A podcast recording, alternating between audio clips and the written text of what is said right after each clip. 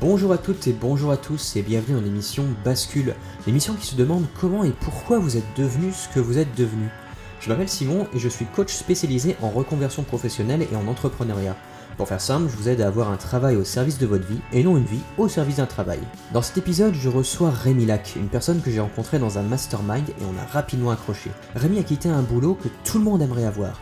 Un bon salaire, des perspectives d'évolution intéressantes et une bonne ambiance entre collègues. Mais c'était pas ce qu'il faisait vibrer. Lui, ce qu'il faisait vibrer, c'était créer. Mais comment vivre de sa créativité quand on doit rembourser un prêt et élever deux filles en bas âge seul C'est ce que vous allez découvrir aujourd'hui. Bon épisode Salut Rémi, merci d'avoir accepté mon invitation. Est-ce que tu peux te présenter en quelques mots? Ouais, bah merci Simon pour cette, euh, pour cette interview. Alors, je m'appelle Rémi Lac. J'ai j'ai 38 ans là, à l'heure où je te parle. Ok. Et, euh, euh, en parcours, j'ai fait une école d'ingénieur et après j'ai intégré euh, plusieurs boîtes, trois essentiellement. J'ai fait 15 années de salariat. Et en octobre 2021, j'ai lancé ma propre activité qui consiste à accompagner les personnes passionnées d'aquarelle. C'est une technique de peinture à se réaliser, à créer des, des aquarelles qui sont magiques et envoûtantes, qui communiquent de l'émotion. Ok. Tu disais qu'avant, tu avais fait des, donc des études d'ingénieur, 15 ans de salariat. Est-ce qu'on peut revenir un petit peu là-dessus? Tu faisais quoi concrètement? Ouais, alors j'ai fait des études d'ingénieur plutôt généralistes. Je suis arrivé sur le marché du travail, j'avais 22 ans. Et là, j'ai intégré une boîte euh, énorme, Schneider Electric, plus de 100 000 salariés, et euh, sur un poste technico-commercial, Ok. parce que Schneider avait racheté une boîte qui s'appelle Merten, une boîte allemande, et qui était spécialisée dans la domotique et l'imotique. En gros, c'est l'automatisation du bâtiment, avoir un écran tactile. Donc, à l'époque, c'était assez avant-gardiste. hein. Hmm. Avoir un, un écran tactile pour pouvoir euh, baisser tous les stores, les remonter à une certaine heure. S'il y a trop de vent, bah, tu remontes les stores pour les protéger. Euh, à une certaine heure, quand il y a trop de luminosité, tu éteins la lumière.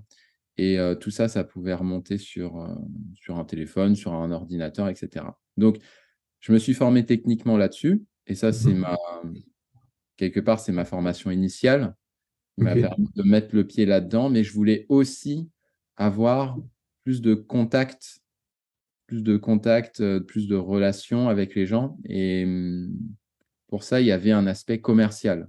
Mhm. J'arrivais comme technico-commercial, je n'avais pas de portefeuille client, je n'avais pas un métier de commercial à proprement parler, mais j'accompagnais les commerciaux en tant qu'expert sur ce domaine de domotique imotique.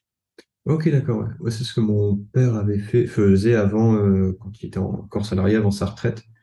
Et du coup, c'est pratique parce que je viens de comprendre, du coup, le boulot de mon père. Ouais, voilà, ouais, bah du coup, c'est ça. Et euh, alors, les objectifs n'étaient pas les objectifs des commerciaux, c'était plus des objectifs de euh, faire en sorte de former les commerciaux, prêcher la bonne parole en interne pour que eux-mêmes soient convaincus, parce que comme c'était une nouvelle offre, ce Mhm. qui se passe, c'est que on va naturellement vers dans notre zone de confort. Et quand tu Ouais. as l'habitude de vendre, Schneider, Schneider Electric, leur cœur de métier, c'est les disjoncteurs. À l'époque, hein, c'était plutôt les Mhm. disjoncteurs, les automates, etc. Et euh, quand tu as l'habitude de vendre des disjoncteurs et des tableaux électriques, tu es un peu frileux sur une nouvelle activité qui Ouais, est qui est euh, sur laquelle bah, on ne comprend pas trop, c'est de l'informatique. Ouh là là, mais l'informatique, c'est nous, c'est un métier d'électricien. Donc, quelque part, il y a une, c'était un peu disruptif. Et du coup, il y avait un gros travail de sensibilisation en interne à faire avant même de sensibiliser les clients. Et, euh, et moi, mes objectifs étaient plutôt de ce côté-là. Donc, c'était euh, c'était sympa. Et c'est là que euh, j'ai commencé à, à, à avoir cette fibre pédagogique Mhm. qui m'a suivi pendant tout mon parcours. Alors, j'avais donné, quand j'étais en école d'ingénieur, j'avais donné quelques cours de maths à domicile et je voyais que ça se passait très bien. euh, ça se passait très bien avec les enfants. Ça se passe... Alors qu'avec d'autres euh, professeurs particuliers, visiblement, ce n'était pas forcément le cas. Avec les parents aussi, le contact passait extrêmement bien.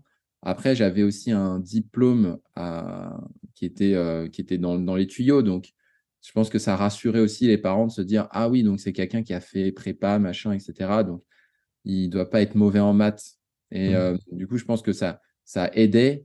Mais, euh, mais je voyais bien que le contact passait très, très bien avec tous les types de parents.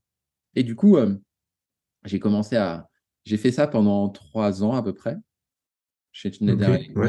Et après, donc, je suis arrivé en 2006 et en 2010, début 2010, j'ai fait le j'ai fait euh, une bascule. c'est le nom de En fait, j'avais pendant mes pérégrinations sur ces trois premières années dans le monde professionnel, j'avais rencontré une personne avec qui je m'entendais super bien, ce qu'on appelle un intégrateur. Ce sont ces personnes-là qui vont sur les chantiers et qui paramètrent ces fameux outils qui vont monter, descendre les stores, allumer, éteindre l'éclairage automatiquement. Il fallait un petit logiciel, etc. Et donc, euh, j'avais rencontré euh, cette personne qui s'appelle Alexandre et qui m'avait à un moment proposé à, la fin bah, de les rejoindre dans cette petite aventure parce que dans cette grande aventure, mais en, petit comité parce qu'ils étaient cinq. oui, ok, ouais. Et donc, en gros, je me suis retrouvé confronté à un choix entre une carrière dans une énorme boîte de plus de 100 000 salariés, où en gros, tu es un matricule, mmh mais euh, en même temps, les personnes, j'avais quand même tissé des liens forts avec certaines personnes dans, l'entreprise. Et euh, cette aventure plus risquée, entre guillemets, à la limite de l'entrepreneuriat, parce que euh, là, pour le coup, j'allais avoir mon portefeuille de clients, j'allais être responsable d'un chiffre d'affaires, j'allais devoir développer l'aspect commercial assez fortement. Et, et j'ai dit oui. Donc en 2010, euh, j'ai rejoint, c'est un petit bureau d'études, un petit bureau d'études électriques situé en région parisienne aussi. Et j'avais, euh, j'ai fait ça aussi pendant trois ans, où là j'ai navigué, euh, j'ai j'ai invité des clients à déjeuner. Enfin bon, bref, j'ai vraiment beaucoup plus eu la casquette du commercial en même temps que la casquette de l'intégrateur. Et ouais, j'ai fait ça pendant trois ans. Et en 2013, j'ai un pote que je m'étais fait chez Schneider Electric, avec qui j'étais resté en contact, un de mes meilleurs potes, qui avait intégré une entreprise qui s'appelle Mitsubishi Electric, mmh qui vend des pompes à chaleur pour faire du chauffage et de la climatisation à faible coût énergétique. Par exemple, pour 1 euro de euro d'électricité, eh bien, c'est comme si tu avais 5 euros de chauffage. Ok, ouais. Tu, ouais, tu fais quand même de sacrées économies mmh, et mmh. pour le même niveau de chauffage chez toi. Mmh. C'est ça qui est, c'est ça qui était super intéressant dans cette technologie.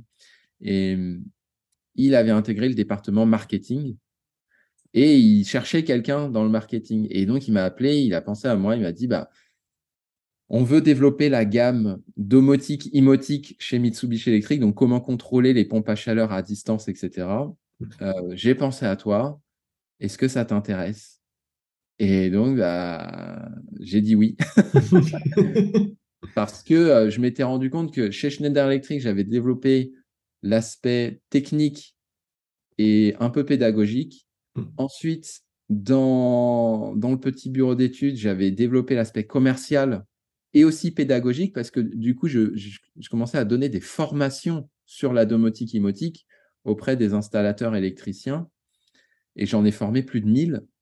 Et, et ça, ça m'a aussi conforté dans le fait que la pédagogie, j'aimais vraiment ça et j'étais pas mauvais là-dedans. Et après, dans, chez Mitsubishi Electric, je me suis rendu compte que ah, intégrer le département marketing, ça m'intéresse parce que le marketing, c'est quelque chose que je ne connais pas trop. Ouais. Et donc, ça me permettait de développer aussi ces compétences-là. Et je me suis rendu compte que le marketing, c'était aussi beaucoup de pédagogie, et, euh, mais à une échelle assez importante, beaucoup plus grande que celle d'un, commercial qui a un portefeuille client dans une région donnée. Et, euh, et donc, j'ai fait ça. Alors là, pour le coup, je suis resté longtemps, de 2013 à 2021. ok. 8 ans. Ouais, c'est ça, je suis resté 8 ans.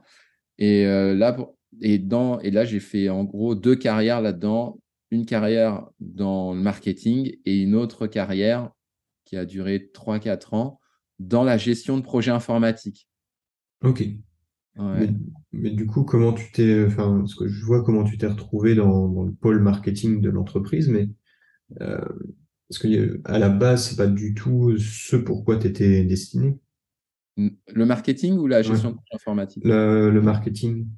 Ouais, c'était pas du tout ce à quoi j'étais destiné, mais en fait, à chaque fois que j'ai changé de poste, eh bien, je me suis raccroché à des compétences que je possédais déjà mmh et j'ai étendu, que j'ai ensuite étendu à une nouvelle compétence que j'ai pu acquérir. Par exemple, bah, comment j'ai intégré Schneider Electric C'est parce que j'avais une formation d'ingénieur technique. Et il fallait de la technique, mais je voulais développer l'aspect commercial. Mmh ensuite, j'ai intégré le bureau d'études parce que j'avais cet aspect commercial, mais je voulais le développer encore plus, avoir mon portefeuille de clients. Et là aussi, j'ai développé encore plus l'aspect pédagogique, puisque un des, un des, comment dire, euh, une des activités que j'avais, c'était la formation, des formations que je dispensais. Et donc ça, c'était une source de revenus pour l'entreprise. Et, euh, et, du coup, ça, je l'ai développé aussi mmh. beaucoup plus fort. Et quand j'ai intégré euh, Mitsubishi Electric, c'était parce que j'avais cette compétence de domotique imotique sur laquelle je me suis appuyé pour aller du côté du marketing. Mmh. Ok. Euh, du coup, est-ce que tu, avec le recul, tu sens qu'à chaque fois, il y a une forme de, dans ce que tu me dis, à chaque fois, tu passes d'un job à un autre, dans le but d'une vraiment une réelle progression, d'étendre du coup tes compétences, étendre un petit peu, je vais pas dire ton, pouvoir, mais euh, au sens, tu vois, un petit peu comme dans, dans un jeu vidéo, mm. où du coup tu as ça, tu as acquis cette compétence, mais du coup, dans le boulot dans lequel tu es, tu ne peux pas acquérir une nouvelle compétence, du coup tu dois changer, etc. etc. Ouais, c'était ça, et je pense qu'au fond, euh, tout part d'une peur, la peur de ne pas être assez la mmh peur de manquer, la peur que tout s'écroule. j'ai vécu, euh, je vis toujours avec cette peur-là. Sauf qu'aujourd'hui, la différence, c'est que je l'ai conscientisé. Mmh. Alors qu'avant, c'était plus, oui, mais une fuite en avant. J'avais toujours l'impression, bah non, mais il faut, le, il faut le prochain truc qui me permettra de mmh me sentir enfin apaisé, enfin serein, enfin assez. Ok, ouais. Et, en fait, euh, à l'époque, c'était pas du tout aussi clair dans ma tête que je vivais dans cette peur. Et au fond, en fait, cette peur, ça a été un, ça a été un sacré moteur dans ma vie.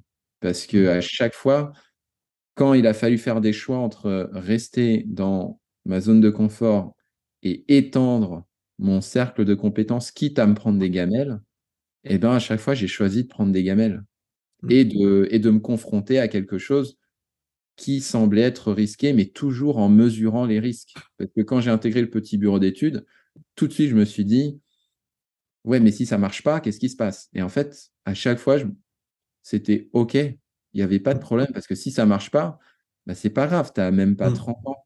Tu n'as même pas 30 ans. Tu as un diplôme qui est valorisé sur le marché. Tu pourras retrouver du boulot. Et après, quand j'ai intégré la Mitsubishi Electric, qui, a plus une allure de PME, donc même dans, la taille des boîtes, j'ai un peu tout fait. J'ai fait la, grosse boîte à plus de 100 000 salariés. J'ai fait la petite boîte, ça se compte sur les doigts d'une main le nombre de mmh personnes. Donc là, tu deviens un pilier. Et ensuite, j'ai fait la PME. Mitsubishi, c'est quelques centaines de salariés. Mmh. Et, et à chaque fois, c'était je pense que ça, c'était la curiosité de découvrir et l'envie de découvrir de nouveaux territoires, de nouveaux environnements, de nouvelles compétences, parce que pour moi, c'était le synonyme de résilience. En fait, euh, c'est Nassim Taleb qui dit ça, devenir antifragile. C'est euh, et je pense que ça passe par découvrir le maximum d'expériences possibles tout en étant, tout en étant quand même assez serein dans, ta vie. L'objectif, c'est pas de se mettre tout le temps en danger, mais d'être euh, à l'équilibre entre quelque chose dans lequel on se sent bien mais toujours quelque chose qui nous, qui nous challenge un peu. Mmh. Et je pense que c'est ça que j'ai cherché à chaque fois. Mais du coup, si tu dis qu'il y a une peur du manque, un besoin de, presque de remplir, de, que tu manques de quelque chose, qu'est-ce qui t'a manqué en 2021 pour que tu prennes la décision de, de quitter le, le salariat? Ce qui m'a manqué, ça a été euh, le fait de me dire, il y avait cette pensée euh, tout le temps, euh, ouais, mais ce que je fais, tout le monde sait le faire. Ok. Tout le monde sait le faire. Et, et aussi, il y avait un- une pensée qui me hantait la nuit. C'était, euh, alors, c'était pas toutes les nuits, mais quand j'y pensais, ça me rendait triste. C'était, ouais, mais demain, imagine, Mitsubishi décide de se séparer de toi. Alors, ça se passait très bien, hein, toujours ça. Et tu dis, mais qu'est-ce que tu vas faire? Ah, bah, je vais rechercher du boulot.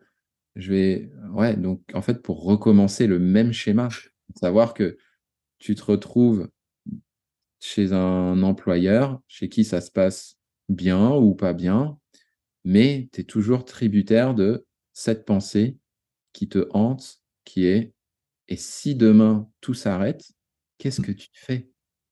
Et c'est ça aussi que c'est là l'opportunité que j'ai vue dans l'entrepreneuriat, qui a été de me dire, bah, prouve-toi que tu peux y arriver, que tu peux le faire et Mhm. que tu es capable de générer, ça fait un peu cliché, mais ta propre destinée et, fi- et finalement de créer ta propre vie et Mhm. d'en être, euh, d'avoir suffisamment de confiance pour te dire, OK, donc maintenant, si tout s'écroule, ça va. Ok. Ouais, c'est presque une forme. euh, Là, pour le coup, l'apaisement, euh, il est beaucoup plus fort que dans les moments de, de discussion que tu as eu avec toi-même pour savoir si tu passes de, d'une entreprise à une autre. Ouais, c'est ça. Et, euh, et en fait, euh, je pense que si j'avais pas eu cette expérience salariale, j'aurais pas, j'aurais pas eu le cran de, de me lancer. Ouais. Je pense que c'est vraiment une combinaison de tout ça qui a fait que aujourd'hui j'en suis là. Mais euh, il y a 22 ans, ben, tu vois, j'ai pas fait ce choix-là de me lancer alors que j'aurais pu. C'est- Je l'ai fait à 38 ans. Donc euh, pour moi, c'était c'est vraiment l'aboutissement de, de toute cette réflexion-là qui a fait que aujourd'hui, euh, ouais. Mm. Ok. Et tu peignais déjà avant de te lancer, j'imagine? Ouais, j'avais. En fait, ce qui se passe, c'est que quand j'ai découvert euh, l'aquarelle, j'étais, euh, je faisais quand même des métiers très rationnels. Mhm. Un logiciel informatique, c'est c'est beaucoup de beaucoup de logique. Euh, le marketing, en tout cas celui que je pratiquais, c'était aussi quelque chose de très structuré. Et ce côté structuré, il m'a, il a toujours fait partie de moi. Et mais je sentais que j'avais j'avais un autre besoin et c'était un besoin plus de spontanéité, de créativité et de lâcher prise. Mhm. Et, euh, et aussi ce besoin de me dire, ouais, mais ce que je fais chez Mitsubishi, dans le bureau d'études, chez Schneider Electric, n'importe qui peut le faire. Alors, ça peut être faux, ça peut être, ça peut être vrai, mais c'était une croyance que j'avais et, et qui m'embêtait parce que pendant longtemps, je me suis posé la question, mais qu'est-ce que je veux faire de ma vie? Pourquoi je suis fait? Et c'est même pas qu'est-ce que je veux faire, c'est un moment, je me suis demandé, mais pourquoi je suis fait? Dans Mhm. quoi je peux faire une différence? Et, et ça, ça a été, ouais, ça a été vraiment une, une grosse réflexion. Et dans l'aquarelle, bizarrement, c'est là où je m'y attendais le moins. Euh, quand le jour où j'ai réussi à peindre une aquarelle dont j'étais vraiment fier, je l'ai posée, je me suis éloigné. Et là, je me suis dit, waouh, ça, il n'y a que moi dans ce monde qui peut faire ça. Mhm. Ce sentiment-là de, de fierté, de, de reconnaissance, de gratitude pour la vie hein, en général, euh, ça a été tellement fort mmh. tellement puissant que bah, même si je gagnais pas d'argent avec, même si, eh bien, je me suis dit, bah, continue. Parce que mmh ça, il n'y a que toi qui sais le faire dans ce monde. Il n'y a que toi qui peux offrir ça au monde et qui peut t'offrir ça. Et donc, c'est un petit peu comme les sportifs qui, à un moment, deviennent accros à ça, ce sentiment de, ce sentiment, ouais, de, de pleine puissance ou en tout cas de d'épanouissement profond. Mmh. Et ce que je trouvais pas dans, dans le salariat ou en tout cas dans les métiers que j'exerçais, il y avait quelques moments d'épiphanie comme ça où je me souviens, c'était, je devais prendre la parole devant 200 personnes et euh, j'avais construit un discours et j'avais travaillé le truc pendant des jours et des jours pour euh, 10 minutes de passage. Et euh, après, après mon passage, les gens étaient venus me voir dans l'entreprise en me disant Waouh, c'était hyper inspirant, c'était génial, j'ai adoré, j'ai pas perdu une miette. Euh, et dans ces moments-là, j'étais hyper fier et je me disais Bah, tu vois, là, tu touches du doigt un truc que toi seul, est capable de faire, mais ça durait pas longtemps. Mmh. Et c'était pas tous les jours, et c'était pas tout ça. Et donc, euh, je me raccrochais à ces moments-là pour me dire, bah déjà, dans ton métier, tu fais des trucs de dingue. Mais à l'aquarelle, c'était quasiment tout le temps, à chaque fois que je faisais un truc que je trouvais super beau, que j'avais ce sentiment-là. Donc oui, j'étais devenu un peu accro à ce sentiment-là, ce qui fait que bah, je peignais, je peignais, je peignais, quoi. Mmh. Ouais, ok je, comprends l'idée. Il y a aussi dans ce que tu dis l'envie de, trouver ton unicité, d'être unique. Et du coup, dans les boulots que tu faisais, il y avait un petit peu aussi cette peur d'être remplaçable, d'une certaine manière, euh, qui du coup est un, est un risque. il y a à la fois la, volonté de ne pas être juste un pion parmi les pions, et aussi cette volonté d'être irremplaçable dans une activité propre. Et tu as découvert l'aquarelle justement pour ça. Parce que, tu vois, on pourrait dire, oui, mais euh, tout tu dis, ouais, tout, ce que je fais, tout le monde peut le faire, mais tout le monde ne peut pas le faire à ta manière. Donc, il y a, y a, quand même une forme d'unicité dans les boulots que tu as fait avant.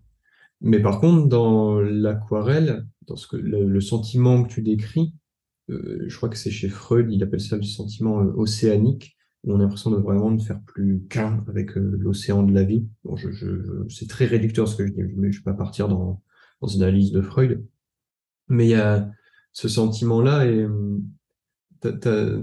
et c'est ça, je trouve, le, quand on découvre sa voix, c'est vraiment ce sentiment d'être là. C'est le, ce que en, latin on dit le hic et munt, le ici et maintenant. De la même manière que quand tu vois un, euh, c'est avec Jérémy Coleman, on parlait de ça dans une autre émission, le, le gnou qui se pose pas la question euh, est-ce que je suis peut-être un zèbre, est-ce que je fais est-ce que je fais le bon gnou ou quoi? Non, il, il, fait le gnou et c'est pareil pour tous les autres animaux. Et dans ce que tu décris, il y a vraiment ce truc-ci. Ce que je fais, c'est ce que je dois faire là, maintenant, ici. Ouais, c'est ça. J'avais vraiment l'impression d'avoir trouvé ma place ouais. en ce monde. C'est vraiment ça. Le sentiment que j'ai eu, quand j'ai fait ces aquarelles-là, c'était ouais, je peux pas faire, je c'est exactement ce que je devais faire et je l'ai fait. Et à partir du moment où tu as l'impression que les planètes s'alignent mmh. entre ce que tu ouais, ce que tu ce que tu sens vraiment au fond de toi, en fait, tu le sens quoi. Mmh. Comme tomber amoureux, tu le sens, tu tu sais pas hum, tu sais pas vraiment décrire le, le, truc, tu sais pas vraiment décrire des critères de je suis amoureux ou je suis pas amoureux, hmm. mais tu le sens au fond de toi. Et là, l'aquarelle, ben, c'était un peu ce sentiment-là. Ça, ça, ça, a sonné comme une évidence de c'est ta voix. Ça y est, hmm. c'est ça. Tu as, as, trouvé en fait l'activité qui va développer ta créativité et qui va te rendre heureux. Hmm. Et comment est-ce que tu as découvert l'aquarelle parce que il y a un côté un peu mystique dans le fait de trouver sa voie, mais ça, ça s'expérimente, donc ça, n'aurait pas pu être la pâtisserie, par exemple. Ouais, c'est vrai. c'est que il y a des signes avant-coureurs, mais qu'on voit pas forcément, qui sont. euh, J'avais fait une, une petite peinture en troisième au collège, et je me souviens, ma sœur, euh, elle critiquait tous mes dessins. Elle disait oui, ça c'est moche, ça c'est moche, ça c'est moche. Donc on était un peu dans l'amour vache. Et puis euh, il y avait une peinture, c'était une inici- mon initiale R, et que j'avais peint. Alors c'était pas de l'aquarelle, hein, c'était une sorte de gouache, mais il y avait du orange, du gris. Enfin bon, il y avait plein de couleurs et j'avais mis une casquette sur le R, et puis les deux les deux pattes du R faisaient comme des, des jambes. Et, et donc ça, je lui avais donné vie.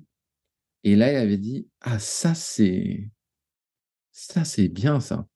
Et en fait, c'est la première fois qu'elle m'avait dit ça, et je me suis dit, je fais Waouh et tout. Et, et puis, euh, il y avait ça déjà, cet événement-là, mais qui date de la troisième, mais qui m'a poursuivi. Et le fait que je t'en parle aujourd'hui, c'est que ça m'a marqué. Hmm. Et l'autre point aussi, c'est que je regardais de temps en temps des vidéos de peinture sans jamais m'y mettre. Mais je m'arrêtais quand même sur les vidéos à l'aquarelle parce qu'il y avait une forme de magie là-dedans. Il y avait les pigments, une forme de vie qui était propre à l'aquarelle et qui me fascinait. Et je regardais, je regardais, et du- coup, sans m'en rendre compte, je pense que il y avait mon cœur qui se dirigeait vers cette activité-là. Et euh, le jour où j'ai pris, où j'ai décidé d'acheter un petit peu de matériel, et puis j'avais pris aussi un petit cours euh, dans ma ville pour faire, euh, pour faire un peu de dessin, et notamment il y a un moment où j'avais découvert l'aquarelle, j'avais, je pense que ça a été l'aboutissement de toutes ces petites briques, Mm. mais qu'on voit pas forcément. Donc euh, là, euh, il n'y a pas eu de prise de conscience vraiment, mais ça a été plus le cheminement de plusieurs années, plusieurs mois, plusieurs années, avec à chaque fois des petits cailloux que tu déposes et qui t'emmènent euh, dans une destination dont tu n'as pas forcément conscience au début, mais quand tu regardes rétrospectivement, tu dis ah en fait euh, c'est vrai que ça a du sens maintenant. Je, vois qu'il y avait plein d'indices qui m'ont dirigé vers ça. Est-ce que du coup, tu dirais qu'il y a des, des activités que tu faisais étant enfant que tu concrétises maintenant? Enfant, je me suis jamais demandé, je me suis jamais fixé comme objectif de devenir un artiste. Mais euh, c'est, je me souviens juste que j'étais pas mauvais en dessin, que j'étais en cours de dessin et d'art plastique, j'entends. Mm. Et, mais euh, de mon enfance, je me souviens pas avoir vraiment rêvé d'être, euh, de peindre, de devenir un artiste, etc. Ça, ça a jamais fait partie de mes grands rêves. Et même, j'ai jamais vraiment envisagé d'en faire un métier euh, jusqu'à très récemment, finalement. Ce que je remarque chez mes invités et chez mes clients, généralement, il y a une forme de boucle qui se crée au sens où pas forcément le type d'activité, mais le sentiment qu'ils avaient en, en jouant, par exemple, ou le fait de créer. J'avais interviewé euh, euh, Benjamin Merci, qui est un concepteur-rédacteur, et il m'expliquait qu'enfant, lui, passait ses, toutes ses après-midi à écrire des histoires, par exemple, ou des choses comme ça. Moi, dans, dans mon cas, enfant, je passais mes journées à poser des questions ou méditer sur le monde, enfin vraiment de poser devant un arbre comme ça, on dit Ah, ça, ça pousse, c'est bizarre. Euh, mais donc dans, dans ton cas, il y avait peut-être, alors c'est pas sûr, hein, pas, j'ai pas la science infuse, mais il y avait peut-être déjà, de, comme tu dis, ces petits, ces petites billes qui remplissaient petit à petit ton, ton sac. Peut-être que tu étais déjà un petit peu créatif aussi. Mm, ouais, c'est possible, c'est possible. Et euh, le jour où je- j'ai posé de la conscience dessus, c'était, c'était il n'y a pas si longtemps que ça. Donc, euh, effectivement, ça, je peux pas, je peux pas te dire, je me souviens pas trop en fait de, de mon enfance. Je me souviens que je jouais au Lego, je me souviens que je lisais et, euh, et j'aimais bien m'évader. Mais est-ce que, est-ce que j'avais, je peignais beaucoup, je dessinais beaucoup, ça, ça me dit rien en fait. Mm. Non, c'est pour ça, c'est des, ça arrivait pas mal de fois. C'est pas pour ça qu'à chaque fois, il y a l'enfance qui, qui revient et qui refait surface. Mm. Et est-ce que tu dirais que ta reconversion, donc passer vraiment du salarié à l'entrepreneuriat, comment tu l'as vécu? Est-ce que c'était difficile? Est-ce que c'était excitant? Les deux? Ouais, c'était plutôt, euh, bah, c'était plutôt excitant parce que et difficile et Mm. difficile. En fait, comment dire? Il y a plusieurs choses dans ma vie où je me dis, bah, si j'avais su ce qui m'attendait, je suis pas sûr de que je l'aurais fait. Mm. Par exemple, la prépa, si j'avais su que je me coucherais à 2 heures du matin et que j'arriverais le lendemain décalqué et que je devais être à 300% pour suivre le cours parce que sinon je savais que j'allais encore prendre du retard euh, et que le, stress des concours, le, enfin, tout ça, ça, si j'avais su tout ça, ben, au niveau de conscience où j'étais au moment de prendre ma décision, peut-être que j'aurais dit non, mais finalement, euh, je- ça me dit pas tant que ça. Et, et là, c'est alors c'est à une échelle où je, je sens que j'ai quand même plus de recul là-dessus parce que je, je me dis la vie c'est pas un long fleuve tranquille, mais euh, je me dis de toute façon ça sera difficile. Et effectivement c'est difficile l'entrepreneuriat, mais à la fin je me suis retrouvé face à un choix en me disant, OK, est-ce que tu veux faire carrière dans, dans l'entreprise dans laquelle tu bosses actuellement et devenir manager, avoir des responsabilités, qu'on te fixe des objectifs et ça sera cool aussi? Ou est-ce que tu veux vivre une aventure qui peut te faire peur? Tu connais pas, tu sais pas ce qui va se passer. Mais par contre, il y a moyen que tu vives des émotions qui soient dix fois plus fortes. Mhm. Et, euh, et je pense qu'à ce moment-là, je me suis dit, bah, le choix, je l'ai réduit à un truc assez binaire. Je me suis dit, bah, soit tu veux vivre des émotions, soit, et, et tu troques ces émotions et ces expériences contre la sécurité, soit tu mises sur la sécurité au détriment des émotions. Mhm. Et, euh, et le choix, bah, pour moi, ça a été de me dire, bah, on n'a qu'une vie, merde. Mhm. Vas-y. Et pareil. Et au pire, qu'est-ce qui se passe? Bah, tu as développé un réseau, tu as des gens avec qui tu t'entends bien. Et je suis parti en très bon terme dans l'entreprise de laquelle je suis parti, et même des trois des, desquels je suis parti. Et tu, au pire, tu recontactes ces gens-là. Et puis voilà. Mais vis cette vie que tu as envie de vivre. Et euh, je veux pas que à 60 ans, tu arrives et que tu te dises Putain, j'ai eu le choix et effectivement, j'ai fait le choix de la sécurité, mais qu'est-ce qui se serait passé si j'avais fait le choix de, l'aventure et, de la découverte? Et là, ben, je suis hyper fier d'avoir fait ce choix-là. Hyper fier. Peut-être que justement, tu as, gagné en maturité, en sagesse, alors que peut-être que si tu avais commencé dès le départ, euh, dans la fougue des, des 22 ans, j'ai l'impression de parler comme un, vieux quand je dis ça, mais on n'est pas aussi sage à 22 ans qu'à 38 ou à 30 euh, pour ma part.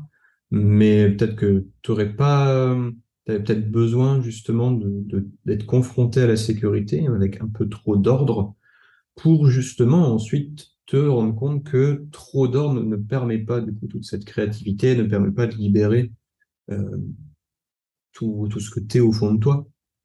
Oui, effectivement, il y avait cette forme de frustration, mais il y avait aussi cette forme d'opportunité. En fait, euh, j'aime bien voir tous les événements de notre vie comme quelque chose de, à la fois une forme de fardeau, mais aussi une forme d'opportunité. Donc effectivement, il y avait ce poids du quotidien et de la routine qui faisait que c'était pas facile à vivre tout le temps au quotidien, même si j'avais pas de quoi me plaindre.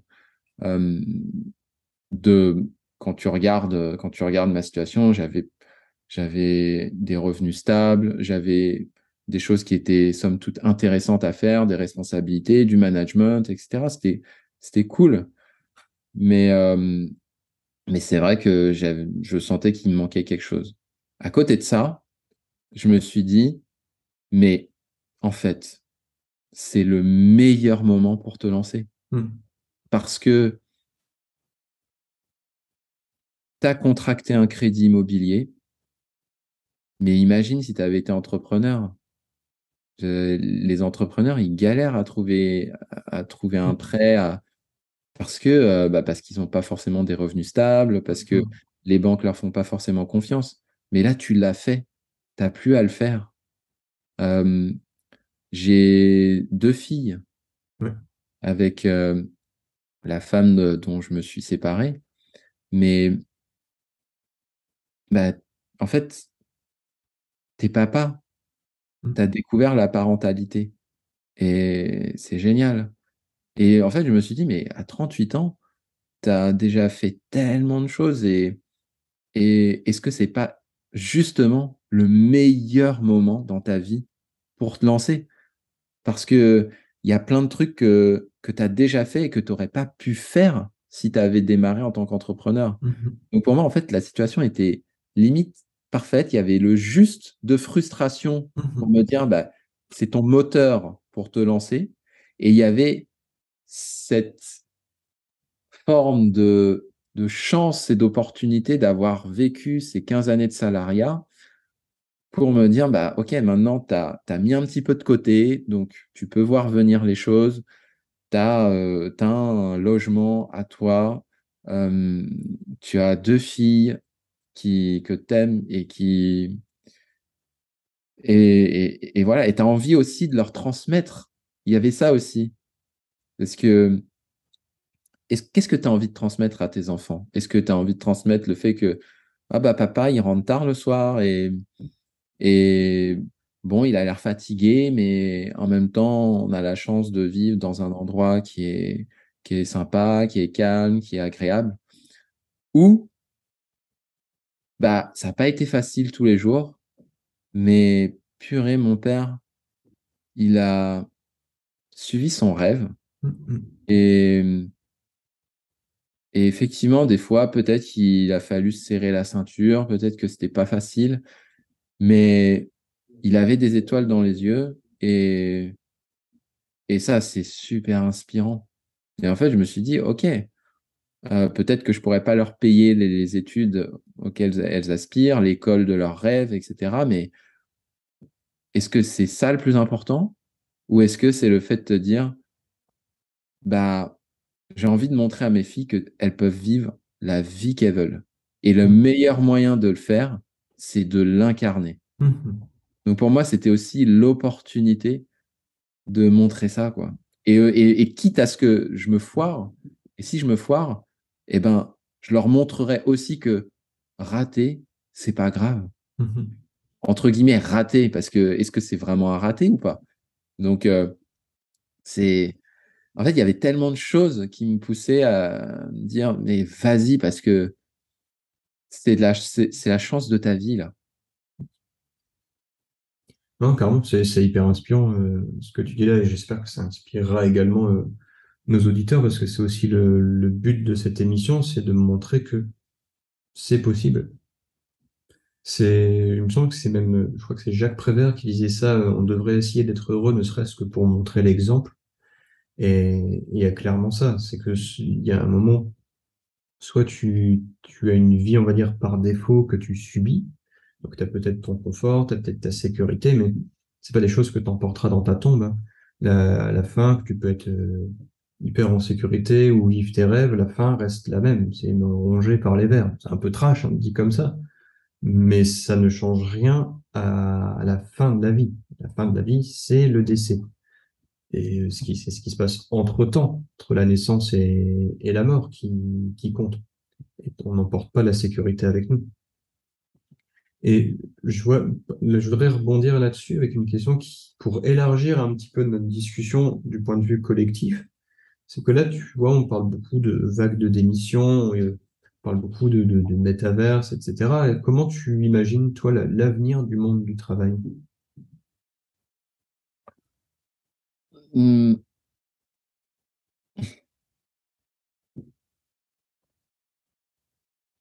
En fait, je me dis qu'on est tous uniques.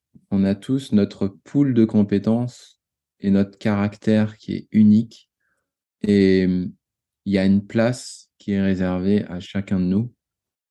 Et mmh, dans notre vie, bah, le but du jeu, parce que c'est un peu comme un jeu, c'est de trouver cette place-là qui nous est accordée. Et j'aurais jamais pu imaginer ce qui aurait pu arriver, ce qui est arrivé après, après m'être lancé. Mais quand je reçois des mails du style bah, merci d'être qui tu es, tu as changé ma vie, tu changes la perception que j'ai de moi-même. j'ai plus d'indulgence grâce à toi, grâce à ton contenu, grâce à ta philosophie. Et, j'ai jamais autant pleuré aussi depuis que je suis entrepreneur. Mmh. Pleurer de gratitude, pas de colère, pas de frustration, mais vraiment de gratitude et de reconnaissance envers ce que, ce que je vis. Et pour moi, c'est un cadeau de la vie bah, dans cet espace-là, j'ai plus peur. Mmh. J'ai plus peur du tout. Parce que je me dis, oui, au fond, on, finira tous euh, entre quatre planches, mais on, du coup, euh, autant vivre le maximum d'émotions possible. Et ça, euh, bah, pour moi, le monde du travail, c'est vraiment que chacun puisse exprimer son unicité. Mmh.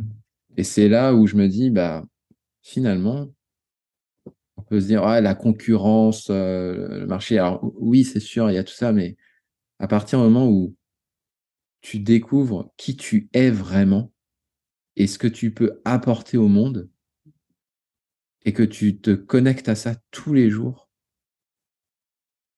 bah, j'ai l'impression que toutes les peurs disparaissent. Mmh. Et c'est vraiment un niveau, euh, c'est très spirituel, mais et, et, je me dis, dans cet espace-là, il peut rien t'arriver. Mais du coup, c'est euh, par rapport à l'avenir du monde du travail, tu imagines plus ça comme euh, la, la, mission que chacun doit se donner de découvrir qui il est? Ouais, ouais, pour moi, c'est ça. Et, et donc, il va y avoir, moi, je le vois bien comme un clivage entre les, les métiers qui sont déjà prédéterminés et dans lesquels on va rentrer. Et mmh si un de ces métiers correspond à, à qui tu es vraiment, eh ben, c'est cool. Mmh c'est top. Par exemple, si toi, tu ton kiff absolu, c'est d'être commercial, bah, les métiers de commercial, c'est top. Mmh Mais je me dis qu'il y a aussi pas mal de personnes qui, qui ne rentrent pas dans ces cases-là. Mmh. Et à ce moment-là, eh bien, il est toujours possible de se créer cette case. Mmh. Et, et le monde du travail de demain, pour moi, c'est plus ça, c'est essayer de créer sa case. Je le vois comme ça. Donc plein de petits, plein de petits, de petits business qui se créent ou, euh, ou même, même peut-être, tu vois, les entreprises, des grosses entreprises, si, et là, là, on est plus sur un enjeu de ressources humaines, hein. mais euh, si il y a une prise de conscience que, en fait, l'entrepreneuriat, c'est qu'un moyen, mmh un moyen de de trouver sa case, si dans, dans des grosses entreprises, euh, elles parviennent à créer un espace suffisamment libre dans, dans lequel chacun peut exprimer son unicité, ah bah là, je pense que ça, ça serait, ouais, je pense que ce serait le monde idéal, ça. Mmh. ouais. Et là, je pense qu'il y aurait, il y aurait tellement de, il y aurait tellement de nouvelles idées, de, Et puis, euh, il y, aurait peut-être 90% des idées qui ne marcheraient pas, mais tu vois, un gros pool de RD, quoi. Un mhm. gros pool de recherche et développement dans l'entreprise, mais c'est plus une recherche et développement du talent unique de chacun. Mhm. Et euh, quitte à, quitte à, c'est comme Google, en fait, ils investissent dans je ne sais pas combien de boîtes, ils savent d'avance que 90% des boîtes ne donneront rien. Et moi, je me dis qu'une entreprise qui accueille des, les talents à bras ouverts en sachant d'ores et déjà que 90% ne donneront rien et qu'il y aura 10% de licornes, comme dans les startups, qui vont exploser la croissance de la boîte. Mmh. Euh, là, je, me, ouais, moi, je le vois bien dans cette direction-là. Mmh. Mais du coup, ça nécessite un, un changement de paradigme dans le monde du travail. Carrément. C'est pas parce qu'on parle beaucoup de la crise du monde du travail ou quoi que ce soit, mais c'est c'est pas le monde du travail en fait qui, qui est en crise, c'est la, spiritualité euh, globale de, des personnes. C'est comme si toute la société était en grande crise existentielle. Genre, on a eu un modèle pendant 200 ans qui n'était pas, n'épousait pas la complexité de la nature humaine. Et euh, moment, ça, ça boue, les gens n'en peuvent plus de ne pas être eux, parce que c'est, c'est pas possible. Mais, mais effectivement, plus je réfléchis à, à ça, plus je pense que c'est, comme tu dis, un changement de paradigme qu'il faut pour que chacun puisse à un moment euh, avoir au moins l'opportunité de trouver sa place, quitte à ce qu'il ne la trouve pas du tout, mais qu'on lui donne au moins les moyens d'essayer. Et je, parce que je pense pas que dans, dans 20 ans, les, les personnes de notre génération, et encore même celle d'avant, du coup la Z, euh, puissent vraiment supporter le, le, monde du travail tel qu'il est maintenant. C'est hmm. trop, c'est plus adapté non seulement à la société, mais à ce qu'est euh, l'être humain, un être qui a besoin d'expérimenter du coup, son humanité pour la découvrir. Ouais, ouais, ouais, c'est ça. Et puis, euh, et puis quand je dis on trouve son unicité, ça ne veut pas forcément dire vivre dans le monde des bisounours et faire euh, que ce qu'on a envie de faire. Non, bien sûr. Euh, ouais, et c'est, c'est, en fait choisir ses contraintes. Hmm. Comprendre que d'emblée, il y aura des choses qu'on adorera faire et des choses qu'on n'aimera pas faire. Mmh. dans lesquels on ne se sent pas forcément inspiré, épanoui, mais que ça fait partie du jeu. Et, et c'est largement compensé par les phases où, où on, on, arrive à exprimer vraiment notre compétence. Et là, si je prends mon exemple, aujourd'hui, j'ai l'impression que mon unicité, c'est une technique de peinture qui est qui est correcte, qui est suffisamment bonne pour être à l'aise et pouvoir exprimer ce que j'ai en tête sur le papier. Première, première compétence. Deuxième compétence, c'est cette forme de spiritualité qui m'a toujours suivi. Et alors on peut parler de développement personnel, on peut parler de plein de choses comme ça, mmh. mais c'est vraiment pouvoir apporter ce souffle-là. Et ça, euh, bah, ça fait partie de moi. Et le mmh dernier point, c'est ce fil directeur qui m'a poursuivi pendant toutes mes années de, de salariat, c'est cette pédagogie. quand tu regardes, bah, quelqu'un qui a ce côté, et puis ce côté structuré qui fait que bah, maintenant j'arrive à, à, faire des vidéos YouTube, euh, à essayer de les rendre intéressantes, etc. Mais la peinture, un, un, un peintre artiste, pédagogue, qui a cette forme de spiritualité, en, tout cas en, quête de sens, qui connecte l'acte de l'art créatif au sens de la vie, et qui a ce côté structuré pour bah, la comptabilité dans l'entrepreneuriat. Bon, il faut, faut, la faire quand même. pas, et, là, tu, là c'est, il y a un côté un petit peu moins créatif. En tout cas, c'est comme ça que je le perçois. Quand tu prends ces quatre compétences et que tu les mixes, eh ben, ça donne Rémi Lac. Mmh et ça, c'est c'est pas forcément ton talent unique. Ça peut être une combinaison de talents. Il y a des artistes qui sont bien meilleurs que moi. Il y a des youtubeurs qui sont bien meilleurs que moi. Il y a des, il y a des entrepreneurs qui sont bien meilleurs que moi. Mais un entrepreneur, artiste, youtubeur suffisamment bon en pédagogie, aujourd'hui, il n'y a que moi. Et là, euh, Mm.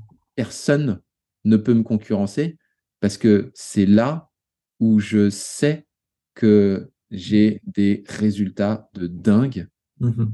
et que les élèves que je suis et qui me suivent, euh, ils m'envoient des messages, ça me fait pleurer.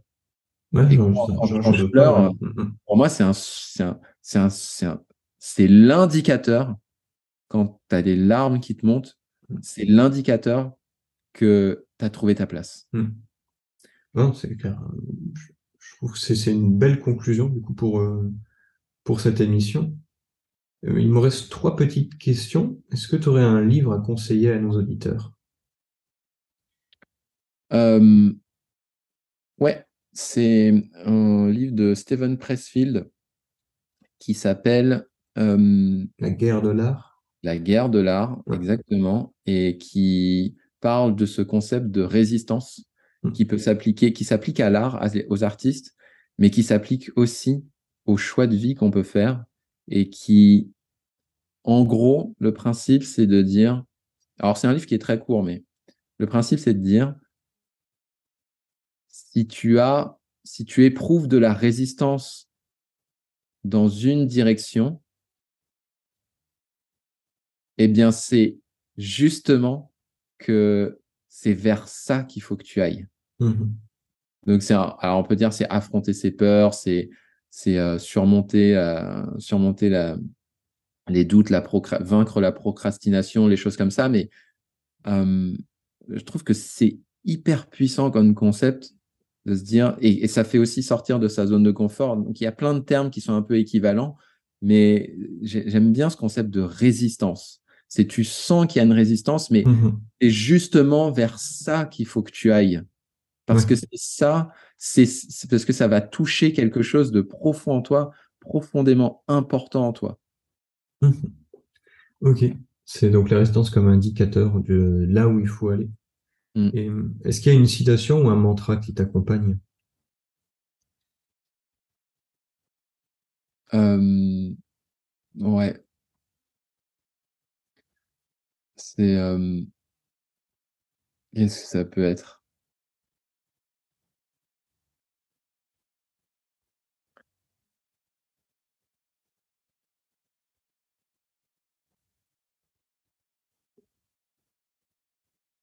J'en ai, pl- j'en ai, j'en ai plusieurs qui me viennent en tête, mais c'est euh,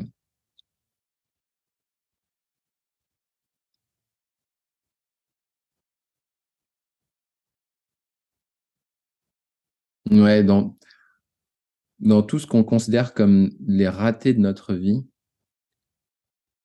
euh, quelle est l'opportunité qui se cache dedans?